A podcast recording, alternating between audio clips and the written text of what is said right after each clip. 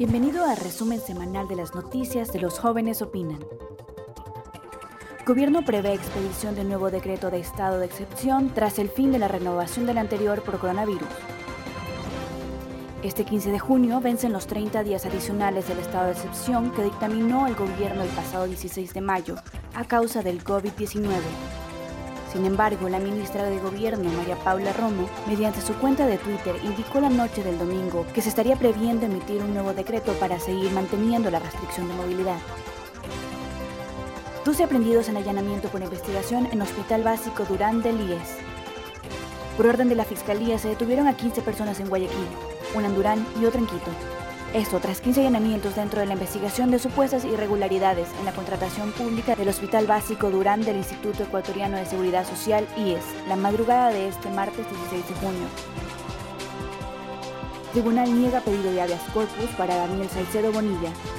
La abogada Luz María Pico expresó que el habeas corpus a favor de su cliente Daniel Salcedo Bonilla fue negado por el Tribunal de la Corte Provincial de Justicia de Guayas. Agregó que cuando su defendido se recupere explicará su verdad de los hechos dentro de la investigación, en donde es acusado por corrupción en hospitales del IES. Detienen a nueve funcionarios en la cárcel El Rodeo. Luego de 10 allanamientos, se confirmó la detención del director del centro penitenciario El Rodeo de Puerto Viejo, Emilio Arce. También se detuvieron a los trabajadores sociales, asesores jurídicos, psicóloga, la encargada de la biblioteca y el entrenador deportivo del establecimiento.